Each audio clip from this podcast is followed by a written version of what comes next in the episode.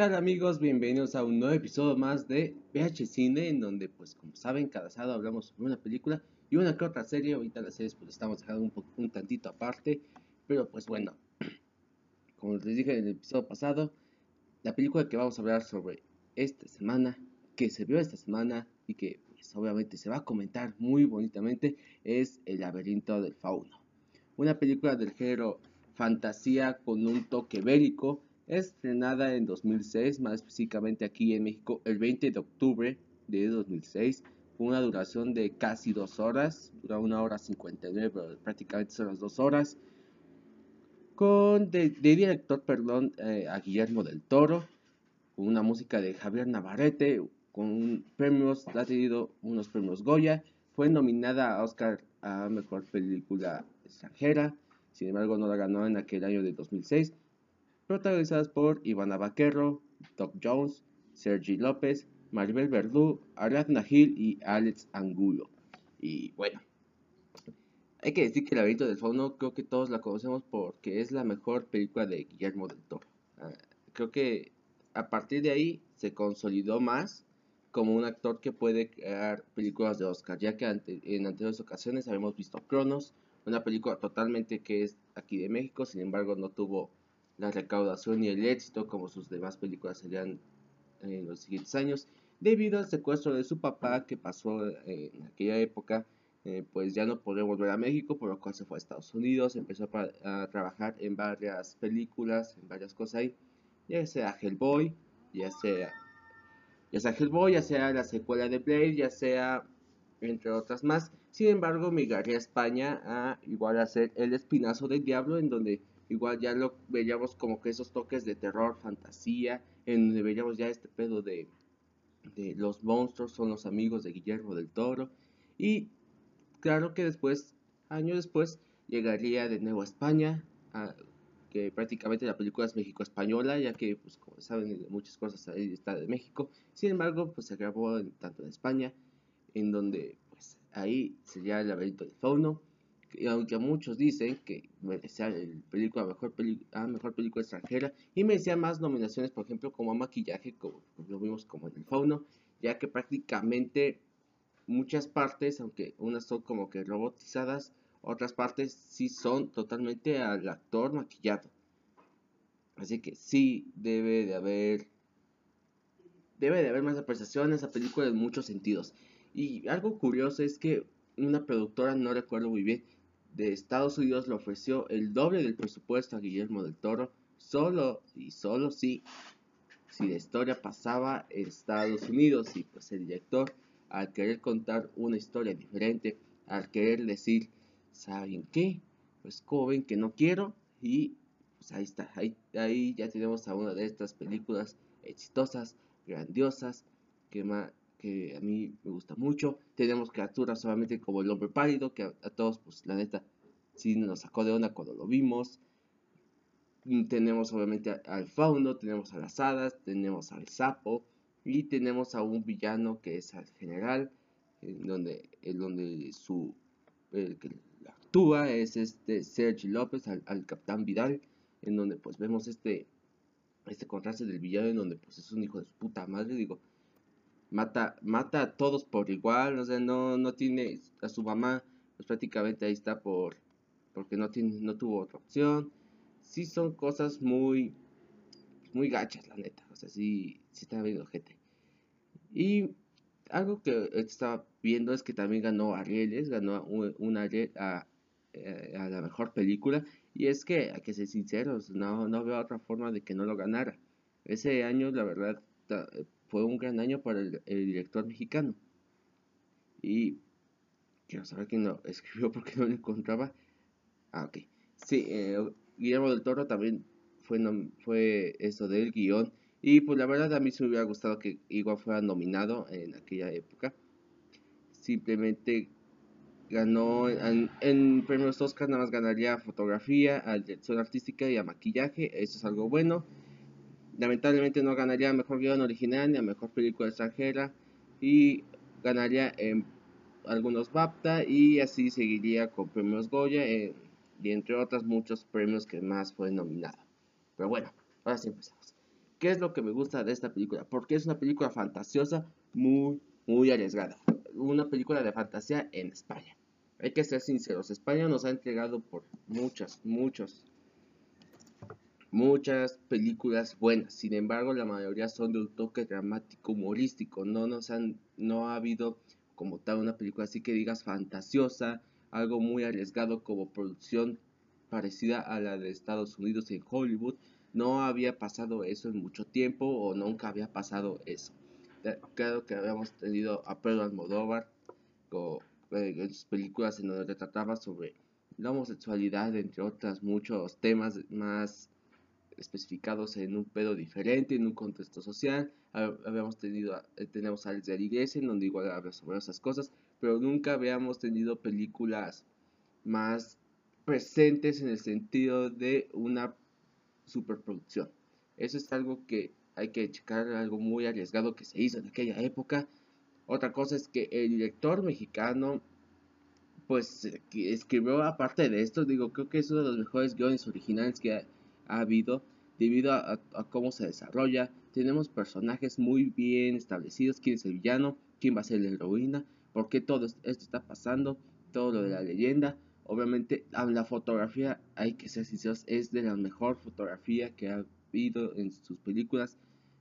Claro que en eh, la forma del agua se quería retratar lo mismo, sin embargo, en, el hábito del fondo está más presente la forma del agua, aunque fue su fue su película donde pudo ganar el Oscar a mejor director, lo cual me, es algo que a mí me gustó demasiado, la forma del agua me gustó demasiado. Sin embargo, el laberinto de Fauno ya había demostrado que él era un gran director. O sea, el laberinto de Fauno siempre va a ser su obra maestra, su mejor película. Aunque va a sacar otras películas, esto estoy muy seguro. No sé qué vaya a salir, no sé cómo vaya a pasar todo este pedo. Otra cosa que me, que me gusta del laberinto del fauno es como el maquillaje siempre, siempre fue la prioridad, porque ya habíamos visto tanto en Cronos, tanto en Hellboy, cómo el maquillaje podía hacer diferente la cara, cómo, cómo podía sin tantos efectos especiales hacer una gran película. Y aquí lo vemos específicamente en el fauno y en el hombre pálido. Más específicamente en el hombre pálido, en donde hay que hacer si lo vimos de niños, era una de las cosas que más, más nos ha sacado de pedo, donde más nos moríamos del miedo, en donde pues no, no vayas con el hombre pálido porque si no te van a matar. Incluso hasta se había rumoreado una película ahí como spin-off o algo parecido que hablaría sobre la historia del hombre pálido, por qué se volvió así, por qué es aquella bestia, y después ya nos contarían pues, el hábito del fauno. Y pues, pero pues ya no se pudo, ya sabemos que el señor Guillermo del Toro es una persona tan ocupada, ya no se puede hacer, ¿verdad? Otra cosa que me gusta de esta película es que sería eh, un punto y aparte en películas mexicanas y en directores mexicanos, aunque como les digo, Alfonso Cuarón ya había estado, ya había hecho desde esa época Harry Potter, ya había hecho de tu mamá también, ya había hecho unas que otras películas. Sin embargo, después del 2006, esos directores mexicanos ya serían más reconocidos. Ya después veríamos que Alfonso Cuarón haría la verdad en 2013, lo cual le daría el Oscar. Después lo veríamos en, hasta 2018 con Roma. Sin embargo, es una película más mexicana eh, de Alejandro Iñárritu, pues ya lo veríamos igual consagrándose en Amores Perros, de, de Área 21 gramos haría su trilogía del odio, del, del odio creo que así se llama, y eso haría igual que después lo viéramos establecerse con Birdman y con The Revenant, así que en realidad 2006 eh, fue un año en que México pudo decir, nosotros igual tenemos personas chingonas, tenemos personas que igual podemos hacer cine igual o mejor que ustedes, y creo que es algo que igual me aprecio mucho, algo que admiro mucho, ya que Guillermo del Toro es uno de mis directores favoritos. Una de las personas que más admiro, una persona que yo aspiro a ser. Y sí, me voy a ver bien mamá eso no me importa porque pues, eso es lo que yo siento. Otra cosa que debo decir es que las actuaciones están de lujo. Nunca ves una mala actuación. El capitán, como lo, dije, es un hijo de puta. El güey más cabrón del mundo, el güey más sin corazón del mundo, simplemente que tener al hijo, para tener su sangre, para decir, ¿sabes qué va a pasar? ¿Sabes qué va a pasar? Pues esto, y mata sangre fría a los dos. después vemos igual a este, este pedo de, de que la Ofelia, la niña, la heroína, de que en realidad es una princesa, de que en esto, todo lo que va a pasar va a ser un pedo de tú debes de hacer esto, tú vas a aplicar muchas cosas para lograr lo establecido y simplemente lo hace para ya no, digamos, en principio vemos que como que dice, ok, vamos a ver de qué se trata, pero después dice, ok, quiero salirme de este mundo porque no soporto, ya después, spoiler, con la muerte de su mamá, pues ya no sería igual lo mismo, tendría su, a su hermanito, aunque vemos que al final, pues igual Ofelia muere, bueno, dice que muere porque después vemos que se va a Reino y, y tenemos un final medio alegre, pero igual medio triste, ¿no? Porque como vemos la muerte de Ofelia, vemos que la sirvienta llora, todos los que estaban en parte de la revolución están llorando. Dice, pues, chale con esto, aunque también después agarran al niño y se van, ya que pues eh, la película está establecida en el contexto de guerra, en la guerra civil que estaba en España, una guerra, un este pedo de opresión por parte del gobierno, que se estaba volviendo casi, que prácticamente se volvió militar. Años después, ya después ya, se quitaría eso, pero ya es su contexto muy aparte. Y pues ya después vemos que Ofelia se va al reino, se vuelve una princesa, gobernó como nunca, gobernó bien y se volvió algo, algo mágico. Y creo que es un final, por eso digo, como que feliz, pero igual es un final medio triste. Así que en realidad tiene un buen final, tiene buenos finales. Eso sí, Guillermo del Toro tiene finales como que bonitos en cierto sentido, ya que nunca he visto así como que un final mm, que sea terrible, al menos en las películas que yo he visto mm, de él, porque me habían faltado varias, pero no.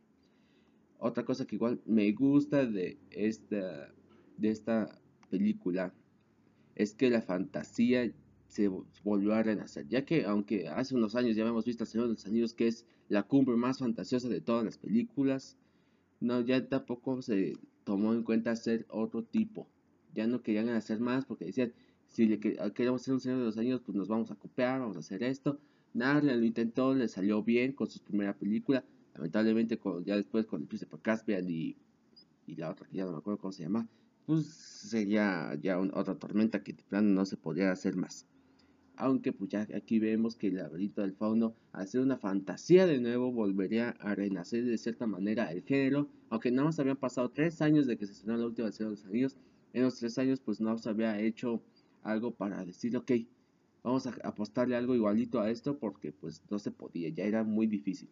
Y laberinto del fauno lo logró de una manera muy bien. Y algo que no me haya gustado mucho de esta película la verdad es que es una de mis películas favoritas, algo, es una película que disfruto demasiado, es una película que igual digo, wow, que eh, es una película que siempre la tendré en mente, que siempre la revisitaré muchas veces para ver toda la genialidad que es. A lo mejor me hubiera gustado ver algo, otras cositas más de fantasía, digo, tenemos, obviamente vimos a, a todas las criaturas que nos mencionaron, o sea, tenemos hadas, tenemos un fauno, tenemos a un hombre de piel que te quiere comer, tenemos un sapo, pues obviamente que huele a mierda, pero me hubiera gustado ver a otras criaturas, a ver qué más se podía expandir Guillermo del Toro. De verdad hubiera estado muy bonito ver otra cosa. Sin embargo, hasta ahí quedó muy bien. Creo que esta película es una película que todos hemos visto, que la mayoría ha visto. Así que, si tú no la has visto, pues vela. Eh, creo que ahorita está en Amazon, en Amazon si no, pues ya sabes, consigue de otra forma. Es que aquí apoyamos pues, películas de cualquier. Así que, eso, es todo por hoy. Muchas gracias por haber escuchado este episodio de VH Cine en donde pues, hablamos del laberinto del fauno. La siguiente semana, pues no tengo ni idea de cuál película vamos a hablar. Había pensado en una animada, pero a lo mejor se cambia, así que no sé. Ya después veremos. Ya después veremos qué, de qué vamos a hablar esta semana. Pero pues por el momento los invito a que vayan a Somos Freakies, en donde pues ahí estoy con mi amigo Dani, donde hablamos de cosas de entretenimiento, en donde decimos puras estupideces. Y pues ya se estrenó un episodio de Stephen King en donde hablamos sobre todo lo que tiene que ver con él. Se puso muy buena la plática, la verdad me reí demasiado en este. Y aparte ya pues estábamos presentes, ya, aunque estamos haciendo en línea, ahí ya sí, sí estamos presentes, nos vimos y se puso muy buena la plática. Los invito a que vayan a Venta de la Chacra donde se grabó con Carlos Ricci, donde hablamos sobre los streams entre unas situaciones así. Y la verdad se puso igual muy bueno. Los invito a que si no sigues este podcast, pues síguelo, ponen seguir ahí en Spotify, en Amazon Music, en Deezer o en la plataforma que lo estés escuchando. No estamos en YouTube, así que pues lamentablemente tienes que estar en tu plataforma favorita de audio para que no te pierdas ningún episodio de esos. Eh, también te recuerdo que me puedes seguir en Instagram como javi.romero y amigos, pues ahorita que le andamos dando a cosas de stand-up, ahí nos estamos ahí subiendo el show. El 21 de noviembre, por ahí voy, eh, estaré en el Rock Ladies, aquí en Texcoco. Voy a estar en el Rock Ladies en el tercer Open Mic, ahí vamos a estar diciendo chistes. El 30 va a haber un show de Halloween igual en Rock Ladies, espero que ahí igual me puedan ver. Ahí va a haber hasta concursos de disfraces, a ver quién se disfraza más chingón de todos. Y el 31, mis amigos de igual algún un, los, unos ciertos amigos de stand-up van a estar ahí haciendo show en no me acuerdo dónde. No, me acuerdo dónde, dónde era, dónde era, dónde era. Ya no se me pone. Espérame, espérame, espérame, espérame. Aquí lo tenía, aquí lo tenía. Eh, no, no, no, no, no, no. A estar dando show en. Ah, demonios. En el Ah, ya ni modo, ya se me fue. ya ni pedo. Pero bueno, van a ver show eh, la siguiente semana. Eh, no digo el 31 en aquí igual en Texcoco. Va a ser un cover de 50 pesos. Ahí van a estar varios amigos. Como por ejemplo Dave Reyes, eh, Mini, entre otros varios. Así que pues pueden ir a ver cómo están. A ver que, porque la neta es un show. O sea, son, son, son comediantes muy buenos. Y pues ya saben, el, el 30 nos vemos en Rock Ladies, igual el 21, así que ahí los espero, ahí vayan a hacer sus reservaciones, porque pues ahí se debe de reservar, se acaba de eh, volada, porque aquí en Tzuco se está apoyando mucho este pedo, así que los espero ahí. Y además se siente muy bonito decir que ya me pueden ir a ver a hacer stand-up, ¿eh? eso sí, ya eh, está muy chico. Así que nos vemos. Buenos días, buenas tardes, buenas noches, y nos vemos la siguiente semana con una película más en VH Cine. Thank you.